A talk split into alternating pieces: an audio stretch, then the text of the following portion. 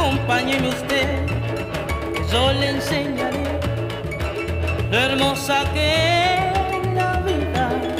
Juntos así, pasemos al amor, matemos el dolor. Viva la vida,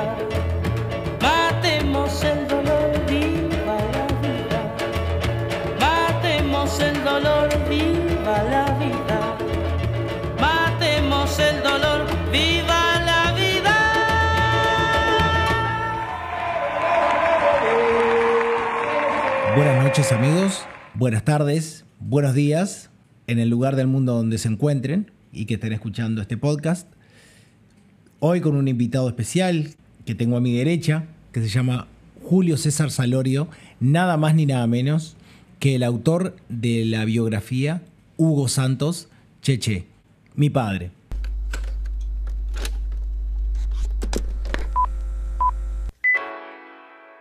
La vi pasar a usted, sus ojos yo miré, y en ellos vi la vida. Viva la vida cuando yo la escuché hace años, eh, me pareció una canción muy hermosa, muy linda, muy bien interpretada y con una gran musicalidad. Era, era completa. Pero estaba dentro de varias canciones que surgen del candombe. Después de conocer al Cheche, de entender el respeto a, a su familia, a sus amigos, a la honradez, y al tener este, ciertos cánones muy altos sobre la vida, entonces vi que viva la vida era otra cosa.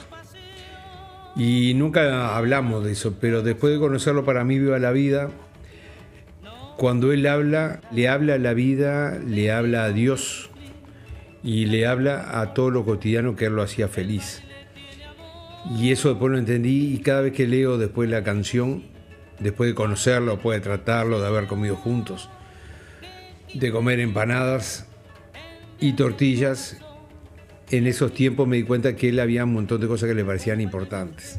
La amistad, la vida, su familia, sus hijos, su hija. Entonces eh, me quedan frases sueltas como la vi pasar a usted, sus ojos yo miré y en ella vi la vida. Entonces para mí ahí él está hablando precisamente a la vida. Yo, en sus ojos yo miré.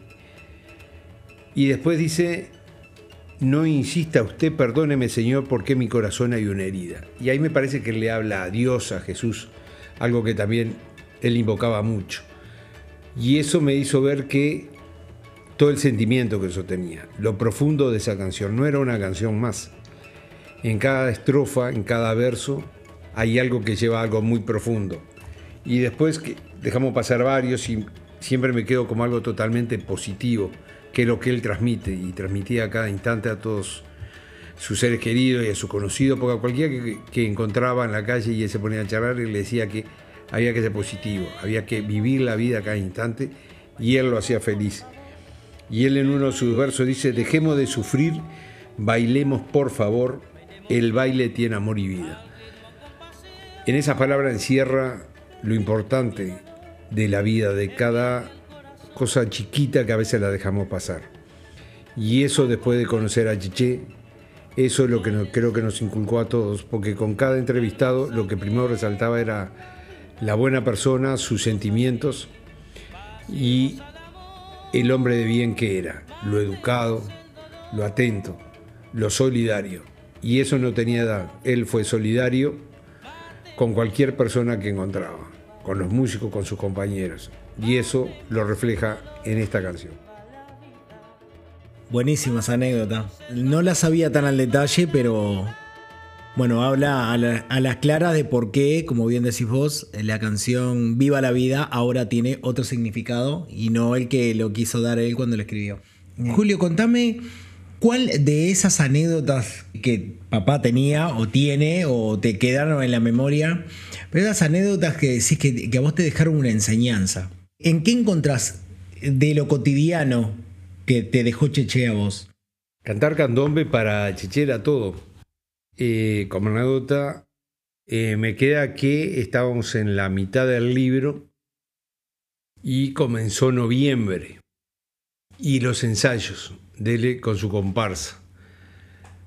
Y entonces él me dijo, bueno, ahora tenemos que parar hasta después de carnaval, porque yo ahora me dedico todo, le pongo todo a las canciones, a los ensayos, al carnaval, y no puedo dedicarme a otra cosa. Está bien, le dije, no hay ningún problema.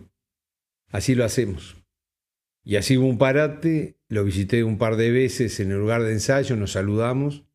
A lo lejos yo nunca quería importunar ni interrumpir donde él estaba. Y fueron pasando los días. Termina carnaval, dejo pasar unos 10 días y voy a verlo. Cuando lo voy a verlo, este, me llamó la atención y eso se lo comenté a Nicolás. Había adelgazado 10 kilos. Ojeras profundas, una cara de cansancio total. Carnaval lo exprimía, le exprimía su vida porque él daba todo. Le sacaba todo, todo su jugo. Él se transformaba. Y él sabía que él hacía feliz a todas las personas que lo estaban escuchando. Él cantaba para hacer feliz a los demás. Él era feliz y quería que los demás fueran felices con sus interpretaciones. Y ahí dejaba todo. Y ahí entendí por qué él necesitaba tener su espacio, su tiempo, sus días.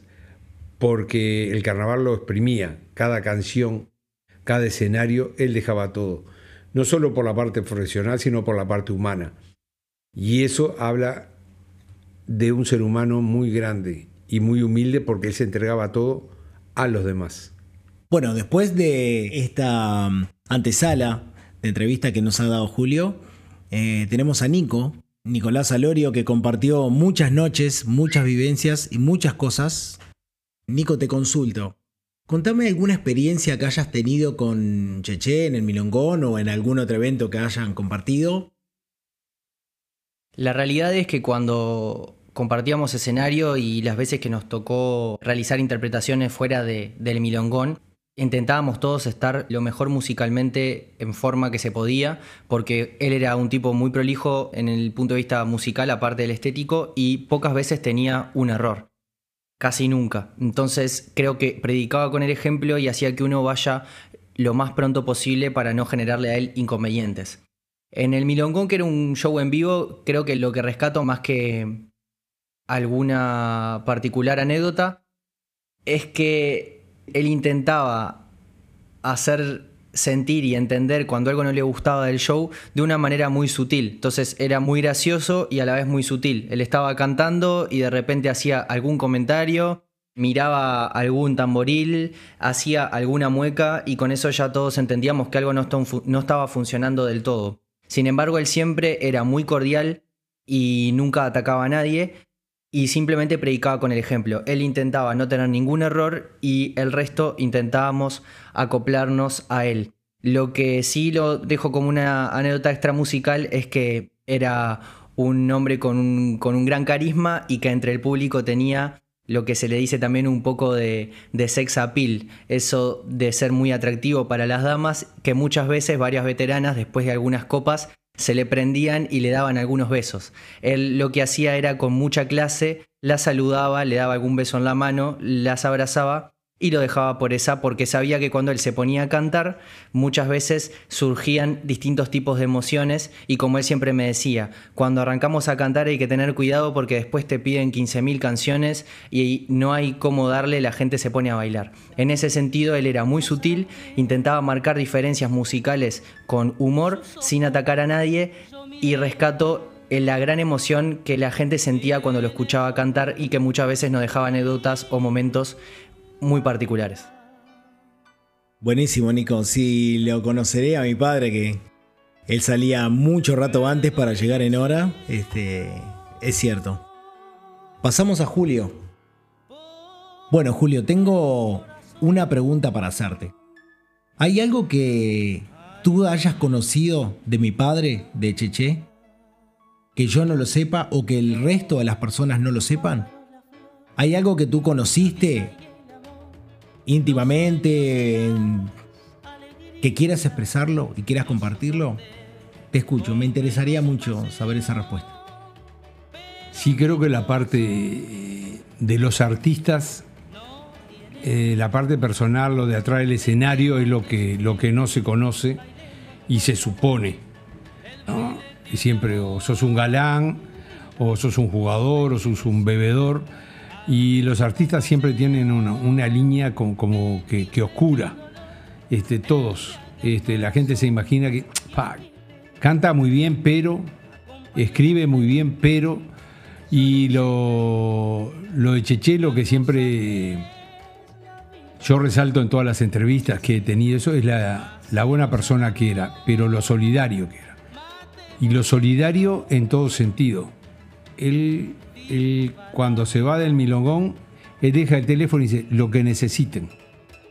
Mis letras, mis músicas, eh, un tono, algún arreglo, cualquier problema este, con, con su pareja, con el alquiler de la casa, me llaman. Eso fue lo último que dijo. Dejó los teléfonos, dejó lo, mi hijo Nicolás lo anotó en un papel y lo colgaron en el perchero. O sea, el teléfono de Cheche estaba a las órdenes, solidario. Los músicos acá también se parece que fue una persona solidaria. Que a veces los artistas tienen su ego y a veces un poco difícil. Pero como él era un grande, es un grande, sigue siendo, este, porque en cada vez que se habla, este, todo el mundo lo recuerda, lo escucha y sigue estando todo el mundo dice que es una persona solidaria y yo lo reafirmo. Él está, siempre estaba para dar una mano. En anécdotas que están en el libro, en otros que se saben menos, en otros que se saben más. Pero él en eso era con sus pros y sus contras y los errores como todo ser humano. Eso nadie lo va a negar. Pero era una persona solidaria, en todo el sentido de la palabra, y desinteresada. Él te daba cosas sin esperar nada a cambio. Y eso es una cosa para resaltar. Viva la vida.